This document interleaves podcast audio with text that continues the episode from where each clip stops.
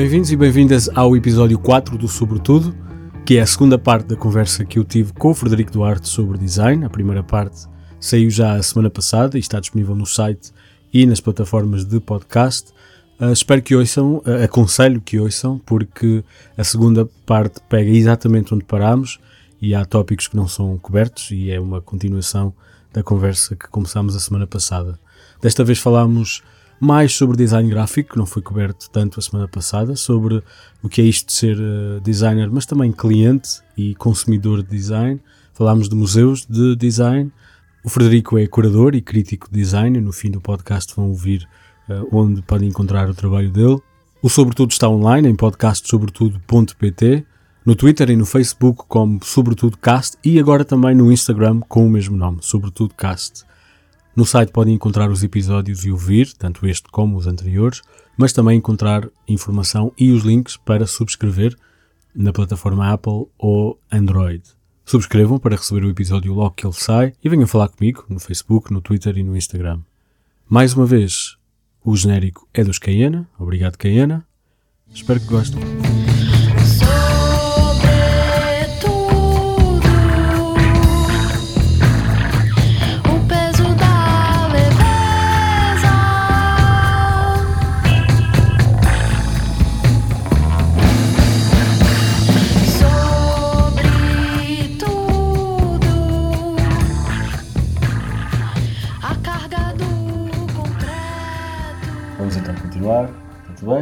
Sim, estás-me a ouvir?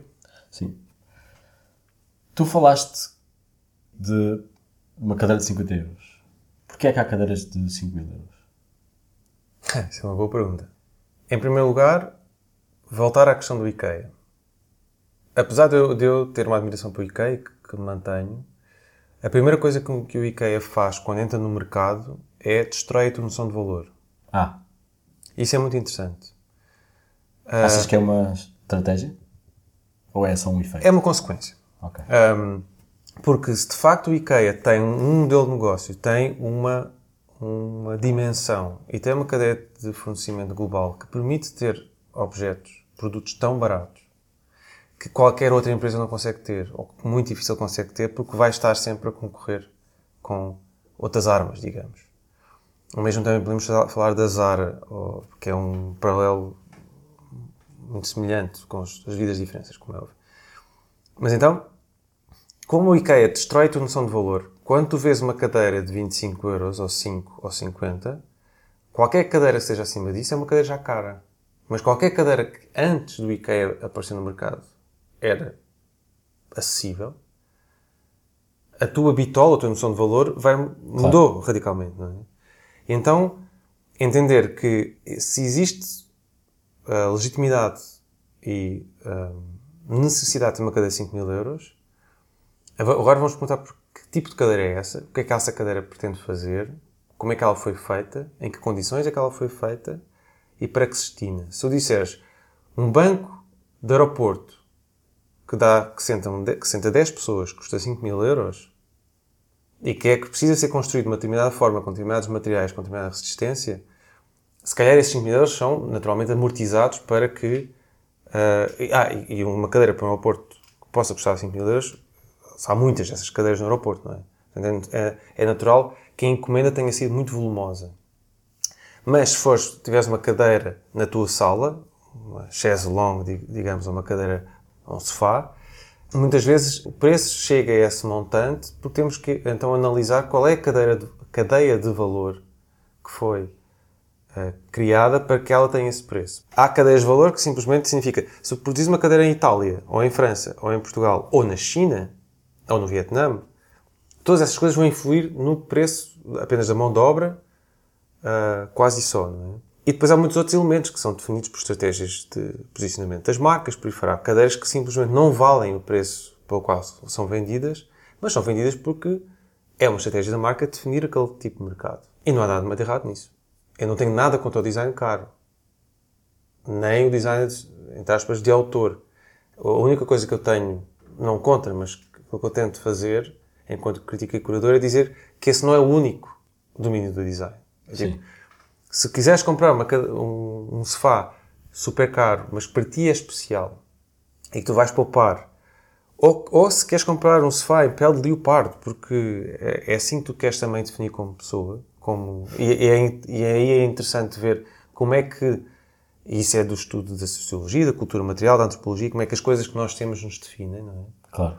As coisas, os objetos comunicam, é? são naturalmente comunicantes. E então, tudo isso vai influir para que, essas, para que uma cadeira possa custar 5 mil euros. Há um exemplo que, eu, que também, para voltar ao Brasil, é chamada cadeira favela, que é, foi desenhada, a primeira versão no início dos anos 90, e depois foi produzida, de facto, de uma forma proto-industrial a partir de 2003, que é uma cadeira feita com bocados de madeira. Essa cadeira vende por cerca de 5 mil dólares. Hum. O projeto é de dois irmãos designers brasileiros, se chamam Fernando e Humberto Campana.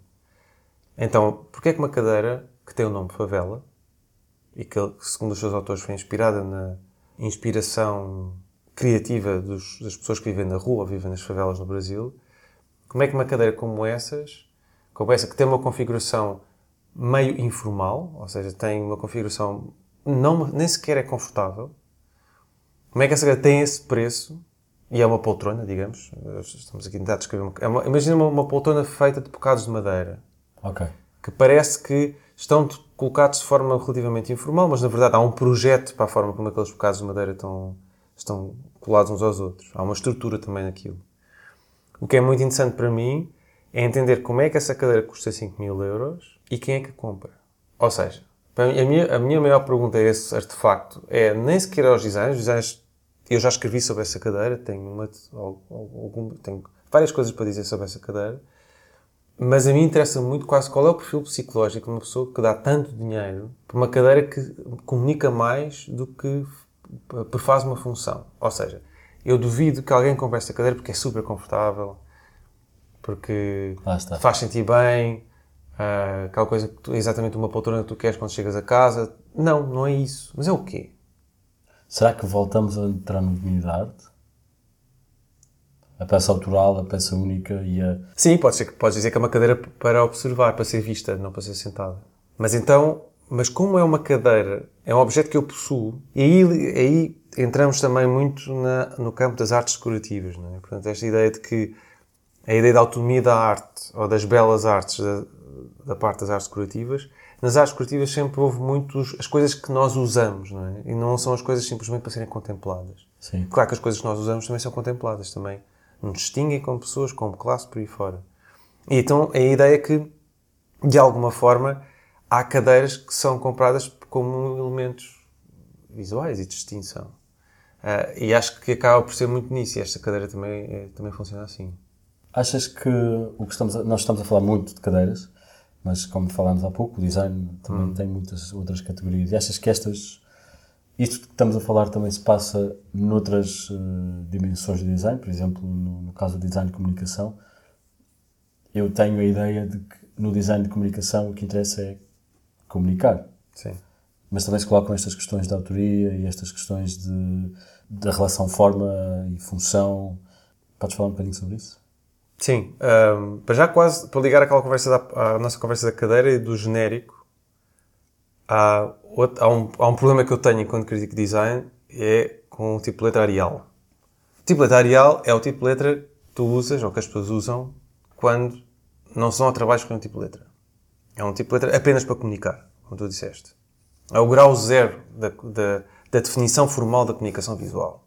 No século fim do século XX para o século XXI. Houve, isso foi também porque durante muito tempo os processadores de texto vinham com o Arial como uh, é uma tipo das tipos, exato, é o tipos de tipo de por, por defeito, não é? Pronto... Sendo que agora mudou, especialmente ao nível do, do Word, que é o que usamos mais, e pode ser que, porque agora, por exemplo, usar Calibri, pode ser que venha a ser, venha a substituir o Arial. Sim, eu acho que no, no Arial é tanto pior porque o Arial é uma versão mais barata e mais uh, uh, dispersa da, do tipo letra helvética, do tipo letra dos anos, no fim dos anos 50, que tornou-se de facto o tipo letra hegemónico do modernismo ocidental, e ainda é. Então temos esta Arial que é uma versão bastarda desse tipo de letra, e que é de facto que entra no, nos, nos, computadores, portanto, nos, é democratizada pela própria democratização da, do acesso aos computadores, portanto, aos PCs, ao computador pessoal, e é e está na linha da frente da terceira revolução industrial no design gráfico. Ok. Nós agora vivemos, diz que vivemos na terceira revolução industrial, porque tem a ver com o acesso aos meios de produção, impressão digital, por aí fora, mas, tal como a impressão como a revolução industrial aconteceu primeiro no- na tipografia dos tipos móveis, com o Gutenberg, Essa é a primeira revolução industrial. essa, defendo eu, que é, tu podes dizer que a primeira revolução industrial é a primeira revolução industrial do, no século, fim do século XVIII, século XIX, que é a ideia da criação de uma infraestrutura fabril de produção em série. Essa infraestrutura fabril de criação em série já existia, no- neste caso, na comunicação visual, que era, foi a tipografia de tipos móveis, inventada pelo Gutenberg, em cerca de meados do século XV, e que depois se torna cada vez mais, que se vai dispersando pelo mundo fora, e que cria de facto esta ideia de que tu podes não só comunicar através, eh, imprimir, compor e depois imprimir através de máquinas, e podes depois definir também as formas da comunicação visual através dessas máquinas. E aí definição dos vários tipos de letra que foram sendo definidos desde então, sobretudo a partir do século XVI. Então, quando chegamos à terceira revolução industrial, e depois há várias revoluções, há, várias formas de como, e aqui estamos só a falar dos impressos, não é? formas como os tipos de letra foram evoluindo e os tipos de impressão foram evoluindo. A impressão em papel por- eh, e outras superfícies planas. Mas tu, espera, só para clarificar, tu dirias que a primeira. Estás a falar de três revoluções industriais. A primeira seria a, a- a- a imprensa, do Gutenberg, a segunda seria a Revolução Industrial do século XVIII e a terceira. Não, não, não, não, são duas coisas diferentes. Ou seja, tu tens a ideia de produção automatizada aparece, no, neste caso, na comunicação visual, muito antes do século, ou seja, no século XV, muito antes do século XVIII. Mas que dirias que é a primeira Revolução Industrial. Sim, correspondem as duas com essa decalagem. Depois tens a, que é a produção de bens eh, materiais através da produção industrial. Fomos a falar de textos, a falar de cerâmica, por aí Sim, fora. claro, sim. eh, do ferro, eh, por aí fora. E que depois a segunda pode ser a- as, as- as várias formas, as várias indústrias que depois vais criando através, com várias formas de impressão, no, caso do design gráfico, onde há, eh, de facto, uma, uma presença cada vez maior, menor do artífice, não é? Ou seja, da pessoa que define formalmente um determinado objeto.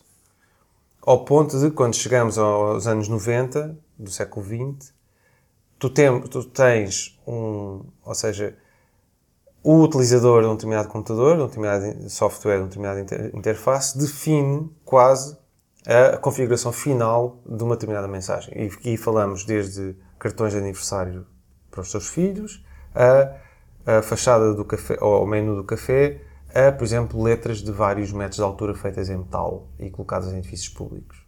Porque de antes eram trabalhos tu querias fazer, imagina, se querias fazer um, um determinado tipo de letra num edifício público, tu ias ter que falar em geral, não necessariamente com um designer, mas com um gravador, com Exato. um pedreiro, com Um produtor de um produtor, é, exatamente, um produtor, um artífice dessa tipo de tecnologia. Quando tu oh, queimas essa etapa, ou seja, quando tens uma, uma- um acesso direto quase à, à maquinaria que te faz essa produção, e que em geral é, em si, por exemplo, a impressão digital Claro. é é exatamente isso. Tu então tens, um, passas para o utilizador, para o público em geral, a definição formal das coisas. Portanto, é uma- E, é, e é- e é das poucas áreas em que isso acontece. Agora Sim. que falas nisso, é muito Sim, porque isso aconteceu nos anos 90, agora está acontecendo nos bens tridimensionais, né? que esta ideia de qualquer pessoa pode imprimir o que seja o que for, e já existe há 20 anos atrás no design gráfico. Claro. Agora podemos dizer, quais são as consequências disso? Quais são as consequências disso? É, é, tudo, é bom e mau, Sim. como tudo, não é? Tem, por um lado, um enorme acesso às, aos chamados meios de produção, à tecnologia, à forma de, de produzir.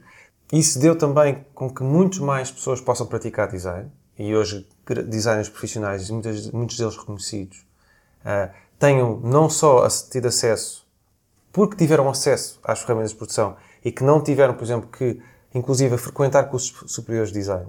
Ou seja, não têm que ser reconhecidos enquanto profissionais em termos da sua formação para praticar uma determinada disciplina e, fazendo, e a tecnologia permite que, que essas pessoas o façam, mas, e isso para mim é uma enorme mais-valia, ou seja, tu percebes que há pessoas muito qualificadas e muito, ah, muito bons profissionais que aparecem não só fora do. Aí podemos dizer quase a ideia da guilda, não é? Da ideia dos artífices que, que dominam um determinado A ordem. ofício, ou a ordem, neste caso, que define uma, uma espécie de ah, entrada para uma profissão uh, formal a, da prática, em geral, através da formação. Por isso é que eu sou terminantemente contra qualquer tipo de ordem uh, para o design. Para mim, o design é, por, também devido à sua natureza multidisciplinar e muitíssimo complexa, Sim. nunca pode estar fechada. Porque senão é, tu, tu matas à partida uma enorme quantidade de profissionais e para mim é, um, é uma conversa sem, sem sentido. Por outro lado, o que acontece é que tens aquilo que eu te falei no início da conversa, que foi, para mim, um designer ou uma designer é uma pessoa que tem um controle, um exímio controle sobre a forma. Sim. Então, quando tens pessoas que não têm um controle, que não estão nem aí, como se diz no Brasil, as pessoas fazem o que for necessário. Claro. Fazem. E depois ficamos reféns se essa pessoa tem uma sofisticação formal ou não, se tem um determinado gosto ou não. E então acontecem as coisas mais extraordinárias, de facto. Mais extraordinárias, para o bom e para o mal. Para o bom e para o mal. E o, o uso do areal, para mim, é, é muito exemplific, é exemplificativo disso, que é, não é a pessoa, aquela pessoa que fez, seja, eu, eu adoro, tenho um, recolho fotografias de tipos de letra areal é arquitetura, sobretudo, inclusive prédios, edifícios de arquitetos com algum... Ah, portanto, parte do prédio. Exatamente, coisas, coisas que custou, custou a fazer, tipo, sei lá, cofragens em cimento, claro. uh, tipo de metal, coisas com alguma dimensão feitas em areal. Ou, por exemplo, sítios, por exemplo, Istambul para mim é a capital mundial do areal. Ah, okay. É extraordinário como tantos dos sinais em Istambul são feitos com areal, inclusive aqueles feitos com, em metal, em aço, em latão, por aí fora. Então é interessante aí ver a, a, a conjunção entre uma linguagem corriqueira do, da produção digital e depois quem é que faz de facto as coisas. Ao mesmo tempo também, quando tens um acesso tão facilitado aos meios de produção e ao projeto, tu desvalorizas os profissionais que de alguma forma deviam fazer. Tanto aqueles que o executam, como aqueles que o projetam. E isso para mim corrói, de alguma forma, a necessidade da profissão e a defesa da profissão do designer. E de alguma forma, o meu trabalho como crítica, como curador, pretende restaurar ou recuperar essa ideia que foi corrida também pela hum, terceira revolução industrial, que é quando toda a gente pode desenhar e projetar, porquê é que nós vamos precisar de designers? Pois, claro. É um pouco aquilo que os arquitetos também tentam fazer, não é? Portanto, recuperar esta ideia, porquê é que tu precisas de um arquiteto? E, e outras, outras disciplinas podem fazer isso uh, para si mesmas. Mas para mim, esta ideia de que para que é que tu ainda precisas de um designer para desenhar o letreiro da tua loja? Ou... E para quê? Para quê? Porque de alguma forma tu tens, podes ser alguém, no último análise, podes ser alguém com quem ter uma conversa sobre o assunto. Alguém, alguém que dê uma opinião formada, especializada, com alguém que foi formado ou com alguém que foi informado sobre uma riqueza em termos de vocabulário visual material, podemos falar sobre isso. A ideia de uma ideia do design ser uma pessoa que eminentemente faz pesquisa sobre um tema ou sobre um determinado projeto que tem que fazer e aplica essa pesquisa, esse modo de ver e esse saber acumulado para cada um dos projetos, face a uma pessoa que não tem qualquer conhecimento e simplesmente faz uma coisa qualquer, e ao ponto de ter alguém que é absolutamente especializado e que se vai preocupar com isso. Que, se vai, que vai cuidar a forma. Acho que a ideia de cuidar a forma é muito importante. Mas isso é importante. Ou seja, se eu vou a um restaurante e o menu está escrito, eu consigo ler o, o que está escrito no menu e consigo entender o que lá está. Interessa que tenha sido escrito, antes de mais, em Arial em vez de Helvética? Eu acho que no limite é a diferença entre civilização e barbárie. Estou a ser extremo, mas para mim é dessa ordem das coisas. Mas porquê? Porque a certa altura é, se tu quiseres ter o teu menu escrito à mão, numa lousa de. ou naqueles, naquela coisa que todos nós adoramos, que é aquela nos restaurantes tipo Tasca que aparece a toalha de mesa, que é um quadrado rodado de 45 graus, em que fica um quadrado rodado e é escrito à mão os pratos do dia. Isso é maravilhoso. Sim. Ou seja, qualquer pessoa. Eu prefiro isso a real. Ou seja, porque mais uma vez houve um cuidado nessa forma, houve um cuidado com o tipo de letra. E tu vês muitas vezes as diferenças como alguém que se deu ao trabalho. Esta ideia também de se dar ao trabalho, para mim é muito importante. Pá, se tu não tiveres, se não te preocupares, com nada, se não, tiveres, se não tens ao trabalho com nada, se altura vais, vais, vais procurar o quê? Mas Porque, é... de alguma forma, devolvo-te devolvo a pergunta. Se o menu tiver escrito em Arial, e se isso não importar, eu pergunto mesmo, e a comida? Mas se calhar eu prefiro que tenha alguém que saiba cozinhar em vez de ter alguém que saiba fazer um menu. Não podes querer ter as duas coisas. Posso? Posso.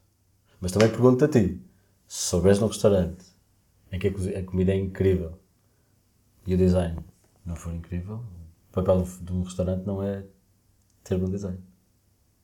Ou é? Também pode ter.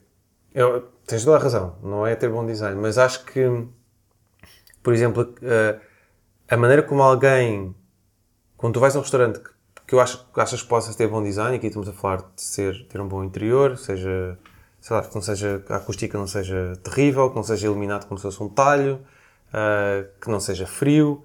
Isso tudo é uma preocupação que o dono do restaurante ou a dona teve. Essa pessoa preocupou-se com aquilo, preocupou-se com o bem-estar dos seus clientes. E contratou, neste caso, os melhores profissionais para o fazer. E isso para mim, agora dou-te um exemplo de um projeto no qual eu trabalhei, um projeto uh, chamado Lojas com História.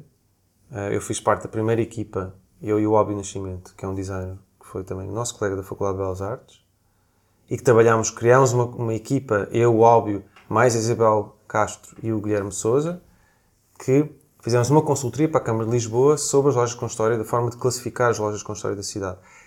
E é muito interessante, ou foi um processo muito interessante que eu tive no início, eu tive só no primeiro ano, o projeto continua com esta equipa, que foi entender qual é a nossa perspectiva enquanto designers para entender e interpretar o que é que são e o que é que foram as lojas com história de Lisboa. E o que é que, que, é que faz com que haja qualquer coisa para preservar. E então digo eu, a única coisa que, haja, que há para preservar é aquilo que um determinado dono de uma loja, de um estabelecimento comercial, se preocupou em ter, contratado profissionais, aí podemos dizer profissionais que podemos eh, assumir como designers, mas pode ser um gravador, um ebanista, um marceneiro, um serralheiro, pessoas que foram definir as formas e o que nós, eh, foi um termo que nós definimos no projeto, chamado património projetado. Hum. Ou seja, essa ideia que há um projeto, em, e às vezes há casos que são um projeto total, e vou dar um exemplo do restaurante Galeto, do Vitor, cujo projeto, que é um projeto de 66, do Vitor Paulo e do Bento Almeida, que é um café na, na República em Lisboa, que tem uma ideia de projeto total, onde foi desenhado tudo, desde a casa de banho até ao menu.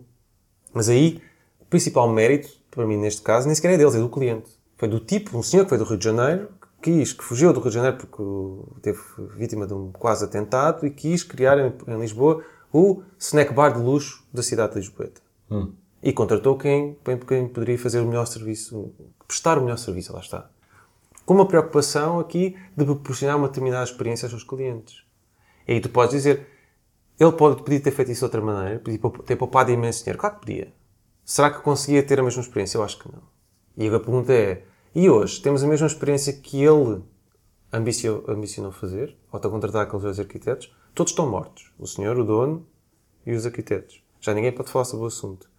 Mas isso interessa-me muito, que é esta ideia de que a única coisa que só há para preservar é aquilo que alguém se deu ao trabalho de contratar e encomendar. Alguém teve essa visão. E eu, eu ter-me cuidado com aquilo que eu encontro, de facto. É ter alguém que, pá, eu quero um bocadinho melhor. É? Eu quero um bocadinho melhor. Ah, isto, eu quero um bocadinho melhor, quero um passo mais à frente. E isso, isso é uma ideia de progresso, é uma ideia de cultura também. Mas também, quando, quando introduzes esse, contexto, de, esse, esse conceito de património projetado, uhum. estás a criar, de alguma maneira, uma espécie de elite naquilo que podem ser, pode ser o universo das lojas com história em Lisboa. Não. Não, porque o, o Galete nem sequer é um... Quer dizer, foi pensado como um espaço elite, rapidamente deixou de ser de elite. refiro-me a projetos, pessoas que tinham recursos, projetos que, pessoas que não fizeram só, ou seja, não puseram só o seu melhor esforço, foram contratar especialistas. Há um universo de lojas em Lisboa, algumas com história, certamente, que não conseguiram, não puderam ter Sim, mas esse hoje... esforço. Se calhar foram os que não sobreviveram e por isso as que têm história são os que também, e por exemplo, há lojas que têm mais de 100 anos. Já, tipo, uma das lojas centenárias de Lisboa é uma serralharia em Campo Lido. Pá, posso dizer que não tem absolutamente nada para preservar. Ou também podes dizer, uma serralharia devia ter património projetado. Se calhar não. Se calhar um, são quatro paredes, um, um telhado e. Portanto, esse conceito de história também tem a ver com contribuição. Tem a ver, e isso é, um, é uma questão de património material, neste caso, que é eh, tu preservares aquilo que há que há eminentemente para preservar, não é? Tu podes ter uma loja que se aguentou ao longo de vários, vários eh, várias décadas ou até séculos. Por exemplo, a livraria Bertrand, na Rua Garrett, a livraria mais antiga do mundo, tem alguma coisa do século XVIII? Não. A, a, Casa das Velas de Loreto, fundada em 1789, supostamente no dia 14 de julho, dia da Revolução Francesa. Tem alguma coisa de, de então? Não. Mas agora pergunto-te, quando vais à Casa das Velas de Loreto, aquilo parece muito antigo. Mas quando tu sabes quando é que vieram as santarias, a, a, a parte da montra e, e, a parte gráfica por aí fora, os próprios produtos, tu vês que aquilo há, um, há uma sucessão de objetos e de artefactos que te vão criando uma ideia de história. Mas é uma história que está lá. Depois podes dizer, há lojas que criam história, tentam criar história de um dia para o outro. Não é? Isso, isso é, é outra questão. É outra história também. Sim, ah, e sim. isso é projetado. Isso é, isso, o design também está aí para isso, que é tu, como é que tu defines, através de um determinado tipo de configuração formal e através de um determinado tipo de referências, como é que tu crias uma ideia de história, por muito falsa que essa história seja. Mas também uma das coisas que nós tentámos fazer no projeto das lojas com história foi tentar fazer com que a antiguidade da loja não fosse o primeiro critério para que ela fosse considerada loja com história. Ou seja, nós quisemos, ou no limite, a discoteca Lux e o restaurante Pica do Sapato, que são os dois inaugurados em 98, 1998, fossem considerados lojas com história. Porque a contribuição do design para essas lojas é muito importante. Ok. Dos vários designs, dos arquitetos, designers gráficos, dos fotógrafos, pessoas que, que designers de equipamento, que contribuíram para criar essa ideia do universo e criar uma ideia de, de um todo também. E, de, e, como é que essas, essa criação definiu um modo de estar e de viver na cidade de Lisboa, neste caso nos anos 90? Tal como o Galeto definiu uma maneira de estar e, e, de comer e de beber nos anos 60. Portanto, mais do que ter só história e só tempo, é património, é contribuição. Sim, mas é um património, e podes dizer, para, ir, para responder até à pergunta quase do, do para onde é, para que é que serve o design, serve para isso. Os designs estão aí para isso, que era, porque um bom design de facto não existe sem o cliente. Há alguns designers que são eles ou elas que abrem restaurantes e que são também o seu próprio cliente. Claro. Mas em geral tu tens que ter esta ideia das coisas que vão ficando e vão, são dignas de serem preservadas tem a ver com isso, tem a ver... E para mim a ideia das lojas tornou-se até uma reflexão que fizemos muito em conjunto, no grupo que esteve a trabalhar sobre isto, que foi, é um bom microcosmos para pensar, às vezes, até esta relação entre designer e indústria. Às vezes nós pensamos, ah, o designer está, tem que trabalhar para uma grande fábrica. Não. Às vezes uma loja é, uma, é um, uma micro-cliente, uma microindústria. Produz exatamente aquilo que é necessário. Pode ser um letreiro, pode ser um menu, pode ser um mobiliário, pode ser a própria forma como tu serves, não é?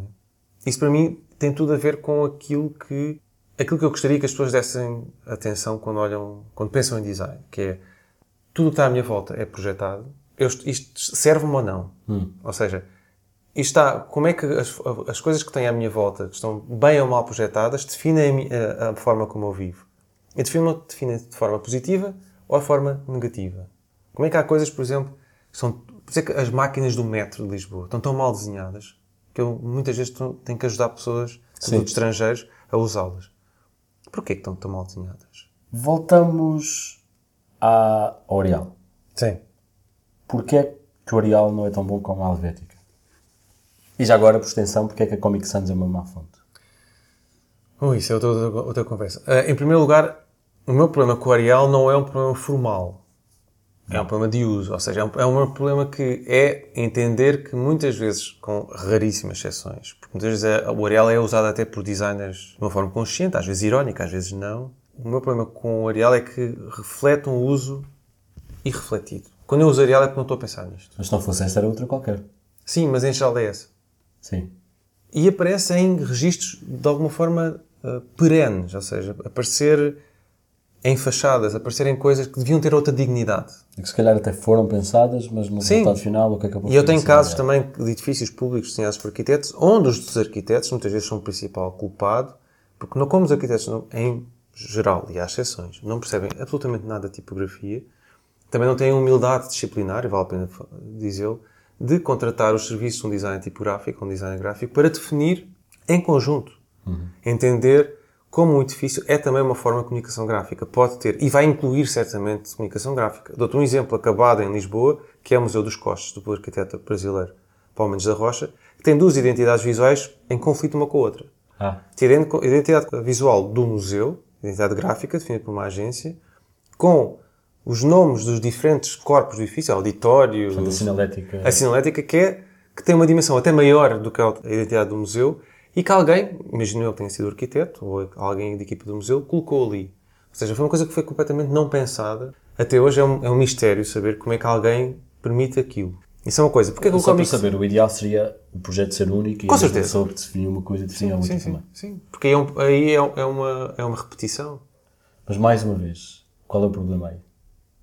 No museu, Qual é o problema de uma pessoa chegar a um sítio e ter uma identidade do museu diferente da sinalética? Isso é realmente uma má experiência? Porque eu percebo quando, por Eu exemplo, acho que sim, porque podemos dizer, muitas vezes os arquitetos usam este termo, é, é pouco qualificado. Ou seja, tu tens uma forma. há tens- pouco brilho. É isso? Sim, e, e tem- e é, e é- e é mal feito. Ou seja, a comunicação gráfica dos, dos espaços arquitetónicos é, é pouco qualificado. Para não dizer, eu não queria usar o termo feio ou mau. E há um termo que muitas vezes também os críticos de arquitetura usam, que é pouco qualificado. Ou seja, para um edifício de uma dimensão e de uma especificidade, especificidade tão grande como é aquele museu, teres uma comunicação gráfica que é de tão má qualidade. E às vezes aquilo que eu, que eu me pergunto é até com, como é que os arquitetos não se dão a esse trabalho, não se preocupam com essa questão. Não lhes é ensinado a cuidar da forma gráfica. Quase como se fosse uma coisa que não têm que pensar. Como se fosse uma excrescência. E, e isso daria outra conversa para saber que muitas vezes os arquitetos não querem ver a sua obra poluída por outro tipo de ah, comunicações, é? outro tipo de intervenções na, na- na sua forma. E isso para mim é não entender o que é que é também a arquitetura, porque a arquitetura não é só a forma arquitetónica.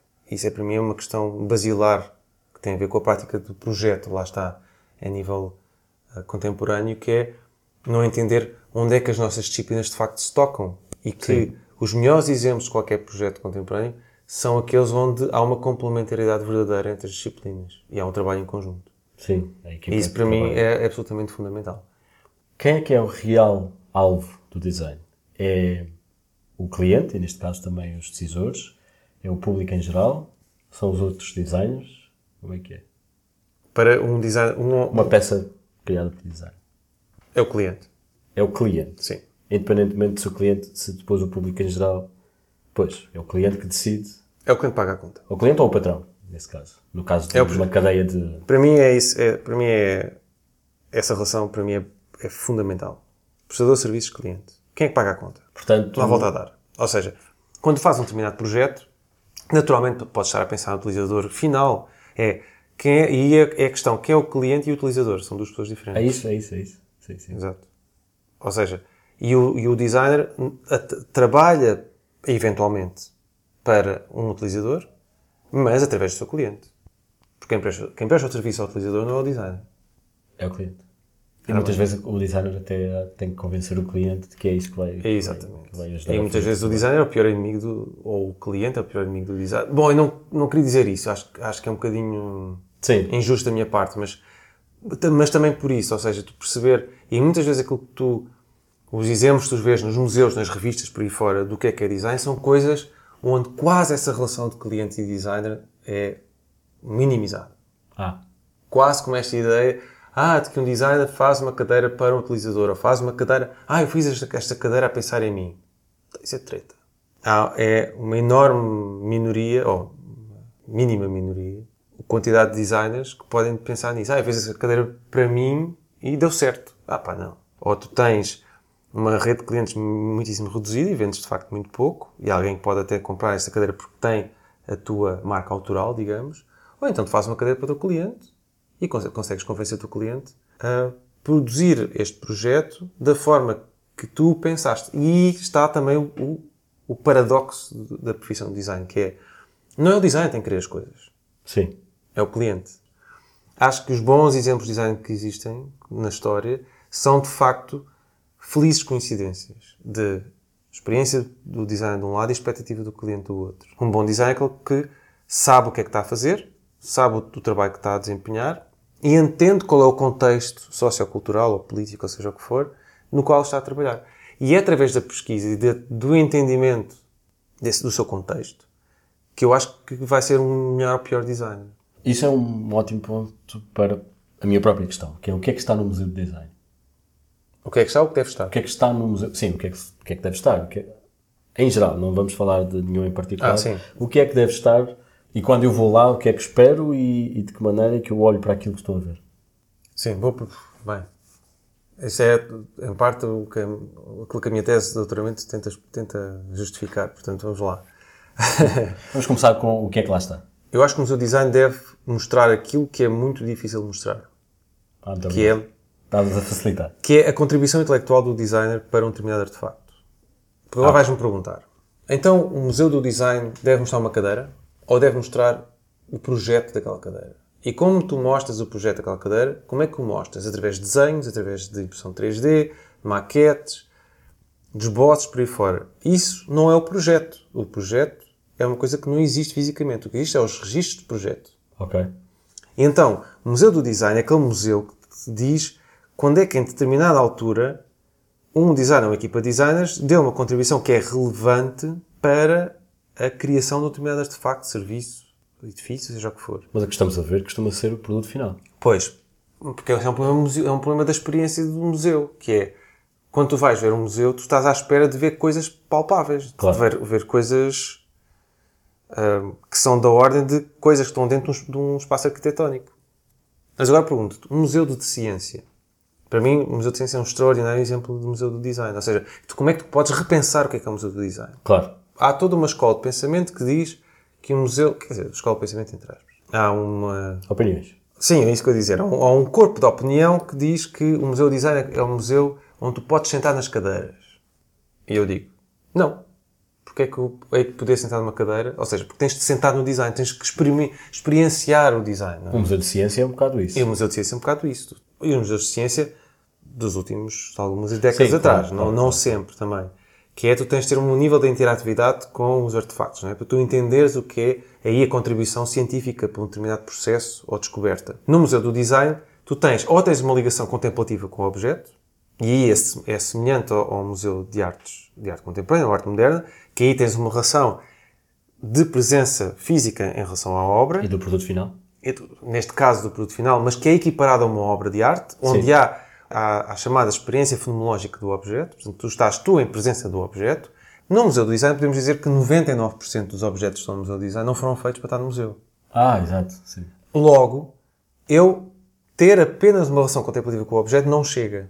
Porque não foi feito para ser contemplado. Exato. Ter uma relação de experiência do objeto é, em primeiro lugar, é limitado em termos de, do desgaste físico de determinado artefacto, como, de alguma forma, assim, se tu te sentares numa cadeira de 5 mil dólares ou de 50 ou de 5, Estás sentado. estás sentado e o que é que isso contribui para a tua experiência do objeto? Para a tua compreensão de que é, porque é que este objeto é importante? Exato. Nada. Ou muitíssimo pouco. Até porque esse é o tipo de relação que tu tens numa loja. Ou seja, Sim. tu numa loja, de facto, podes sentar nas cadeiras. E aí, a- a- a- aquilo que eu tento fazer é, eu defendo que o Museu do Design não pode ter qualquer tipo de artefacto não tenha uma interpretação.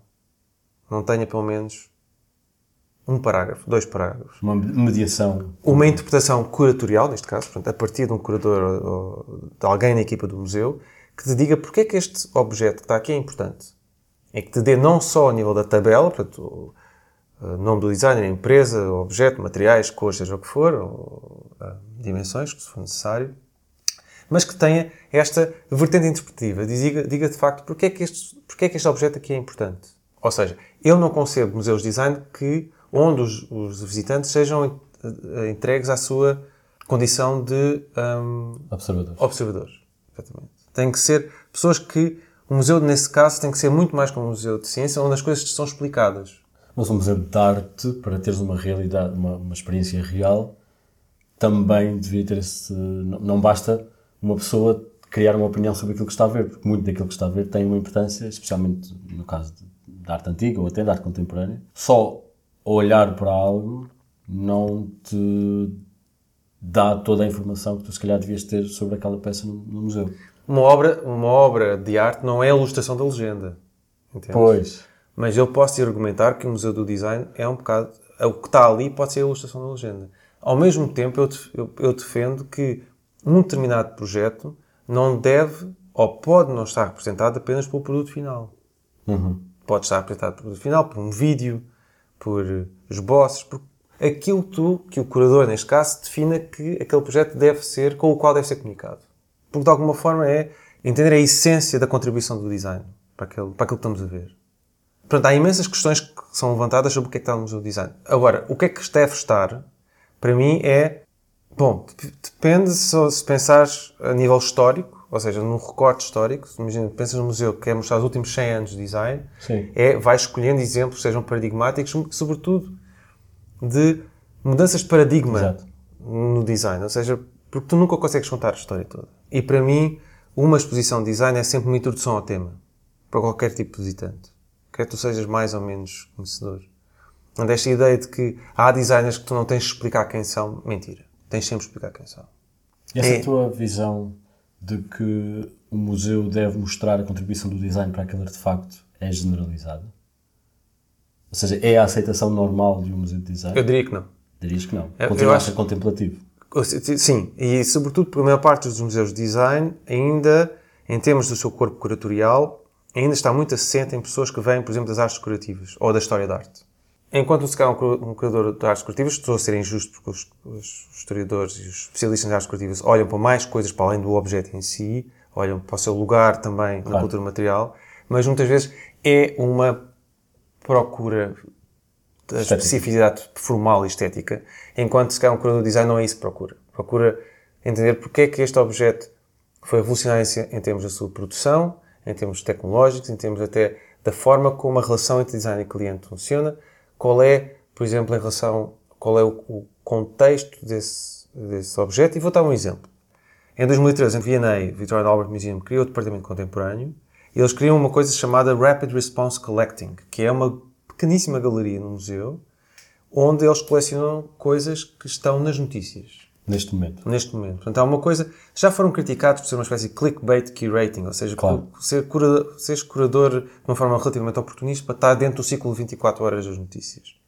Seja como for, um dos objetos, eles, por exemplo, colecionaram ah, o- a primeira arma impressa em impressão digital, Ah, mas para mim adquiriram um, um- produto que é que fala exatamente sobre aquilo que eu, estou, que eu quero falar, que é um, um par de calças da Primark. Ah, Primark é aquela marca irlandesa de fast fashion, roupa muito barata. Que é uma parte de calças para aí de 5, 6, 7 libras, não sei. E o que é muito interessante é que quando eles pões um par de calças, tu crias no visitante uma relação de que, uau, eu se calhar tenho o mesmo par de calças. vestido. sim. Ou seja, tu crias de facto, quebras a barreira do design de autor, porque o par de calças da Primark sabe-se lá quem é que desenhou. Alguém da Primark. Portanto, eles não identificam os designers. Para o utilizador isso também não é importante, porque um par de calças da Primark não é suposto ter autor. Sim. Portanto, logo aí estão a desmistificar esta parte. Estão-te a criar um par de calças de uma coisa que tu ident- identificas, que calhar tu tens, e pergunta logo, mas porquê é que isto está no museu? E tu ficas tipo, ah, uau, eu, tenho, eu posso ter uma coisa que está no museu. Sim. Mas o problema é que a história complica-se. Porque ao lado de- desse par de calças, tu tens uma fotografia do Rana Plaza, que é uma fábrica em Dhaka, no Bangladesh, onde morreram milhares de pessoas num incêndio, Incêndio, que foi, se sim. não me engano, em 2014 ou 2015, e que criou até o movimento do Fashion Revolution, que tem a ver com uma transparência e com uma maior responsabilização pelas marcas de moda na produção dos seus, hum, dos seus produtos. Então, o que é interessante deste objeto é que ele está ali para falar de quê? Para falar do design, do seu design. Ainda por cima, o par de calças está exposto dobrado. Ou seja, nem sequer estás a ver as calças todas. Sim. Também podes dizer para a maior parte dos visitantes, eles não precisavam disso. Então, está a criar uma posição, ou está a fazer um statement, uma afirmação de, de facto, onde é que está a contribuição do design, que é nós, como sociedade ocidental, ou neste caso já global, concordamos com um determinado de- sistema de, de produção, comercialização de produtos, onde o barato pode ser muito caro Sim. às pessoas que o produzem. Não é? Ou então entender qual é o verdadeiro custo da moda barata. E esse é o tipo de pergun- perguntas que o museu deve estar a fazer. É perceber qual é a sociedade que nós estamos a construir. Não, é, não são cadeiras feitas para uma elite qualquer. Até podem ser. Se essas cadeiras também fizerem parte dessa pergunta, Claro. para mim. E aí, para voltar à questão da cadeira favela que eu falei há pouco, que é de que forma é que uma cadeira foi associada, ou seja, que uma cadeira é associada a um país, que é- e essa cadeira aparece muitas vezes nas histórias do design, até exposições de design que têm a ver com o Brasil e por aí fora, como uma espécie de cadeira paradigmática do design brasileiro. E como é que eu Eu, fosse designer brasileiro, insurgia-me contra isso. Assim, eu não quero que este objeto seja. Isto não me representa. Isto não me representa. Sim. Exato. Bem visto. Talvez tenha já abordado este tema, mas eu, como público design, como é que devo conceber o museu? Consumir o museu. Sim.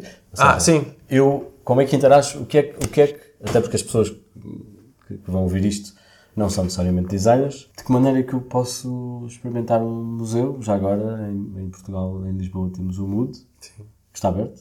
Uh, ainda não, não está aberto no seu edifício ainda. Acho que o edifício está para obras ainda durante uh, algum- pelo menos mais um ano. Tens agora a Casa do Design, em Matosinhos, também, que faz exposições, não tem, não tem uma coleção. Como é que, os- como é que, como é que Como é nós... que eu devo olhar para peças de design e de que maneira é que consigo, digamos, tirar o melhor partido da experiência de ir a um museu de design? Eu acho que é deixar... Ah, essa é uma boa pergunta, de facto. Um, deixar que sejas surpreendido. Surpreendido pelo... Aquilo que eu gostava... De... Isso é uma boa pergunta, de facto. Aquilo que eu gostava que um visitante pensasse a, a não só a entrar, mas a deambular para o Museu do Design fosse... Ou que saísse, se calhar coisa... Qual é a ideia que tu sais, não é? Sim. que é como é que a complexidade do mundo está a ser projetada, não é? Ou seja, entender que um professor das Belas Artes que tinha uma coisa que era que ele queria que os alunos tivessem saíssem da faculdade com mais dúvidas do que certezas.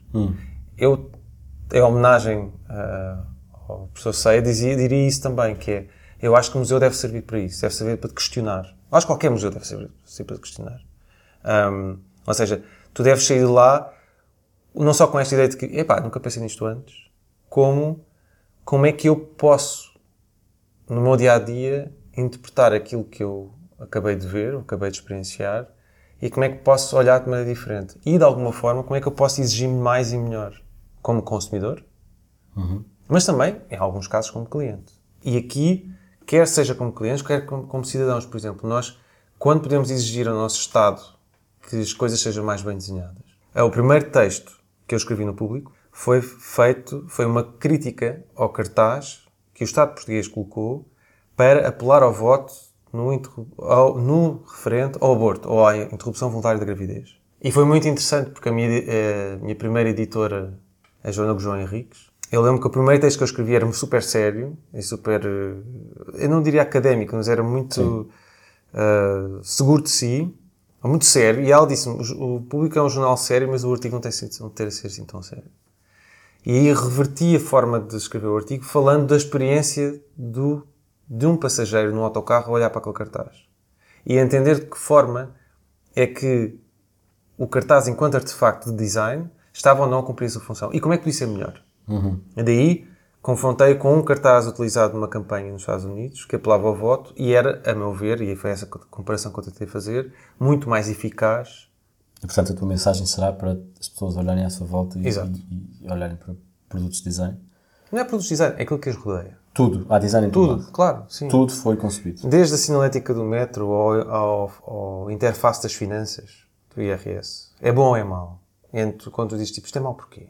Até ao nível da, do Estado. Há uma coisa que me interessa muito que é como é que tu podes def- definir melhores serviços, como é que tu podes desenhar melhor formas da administração pública. Isso também é design. Com certeza. Onde é que, para um leigo, onde é que se consegue, onde é que se pode ir buscar mais informação sobre aquilo que disseste, outras coisas sobre design? Consegues partilhar algumas fontes, revistas, livros, podcasts? Alguma coisa que tu propriamente sigas, que tu recomendasses, que tu também foste professor Sim. universitário, coisas que recomendasses? Sim. Eh, Estamos a ver tempos muito difíceis em termos da divulgação do design. Praticamente não restam revistas nenhumas. Há uma revista muito boa ainda que se chama Metrópolis, uma revista de arquitetura e design americana, que eu assinava quando era estudante. Foi através da, Metrópolis que eu soube que o mestrado, do qual eu fiz parte da turma inaugural, o mestrado em Crítica Design School of Visual Arts, começou em 2008. Essa é uma boa revista ainda. Ah, em português não existe nenhuma revista de design. Não vale a pena sequer procurar. Devia haver? Eu acho que sim. Em- na língua inglesa há a revista Icon, também é uma, é uma revista britânica, para a qual eu também contribuí. Há a revista Desenho, que é uma revista também eh, britânica, mas de âmbito global. Em termos de podcast, há um podcast de um designer brasileiro chamado Diagrama, que é muito interessante, que entrevista, sobretudo entrevista designers, vale a pena ver. Já ouvi, já me Ouvir, recomendaste, aliás, já ouvi, sim. é muito, muito interessante. Sim. Há um em inglês que se chama Scratching the Surface, que é sobre também sobre crítica de design. Há também o clássico 99% Invisible. Exato, sim. E depois há, há, para mim, há aqueles momentos onde tu vais procurar design num- uma fonte de design que não é necessariamente óbvia. E neste caso, por exemplo, a revista Economist, que eu sou assinante já há alguns anos, tem muitas vezes extraordinários artigos de design. O Miguel Esteves Cardoso tem, para mim, um, foi para mim uma pessoa que escreveu sobre design também sem o saber, com as crónicas que eu escrevi para o Expresso, chamada Causa das Coisas depois reunidas num livro chamado A Causa das Coisas, que aí ele fala sobre as coisas que definem aquilo que é viver em Portugal. De alguma forma, isso foi um pouco inspiração para a coluna que eu tive no público no verão de 2011, que chamava, chamava O Design Nosso de Cada Dia, onde eu escrevi todas as semanas para a pública, para a então revista do domingo do público sobre design. Isso pode-se encontrar em algum sítio? Sim, podem ver no meu site. No teu site? E no público, no site do público, se tiverem muita paciência e procurar, ponham lá o meu nome e dá para encontrar. Qual é o teu site? O meu site é a minha data de nascimento, 0503-1979.net. Fred, muitíssimo obrigado. Foi uma Obrigado. conversa super interessante. Uh, espero que tenha sido útil para quem ouviu. Para mim foi certamente. Obrigadíssimo. E vamos ver por aí. Sim, sim senhor. Obrigado, Márcio.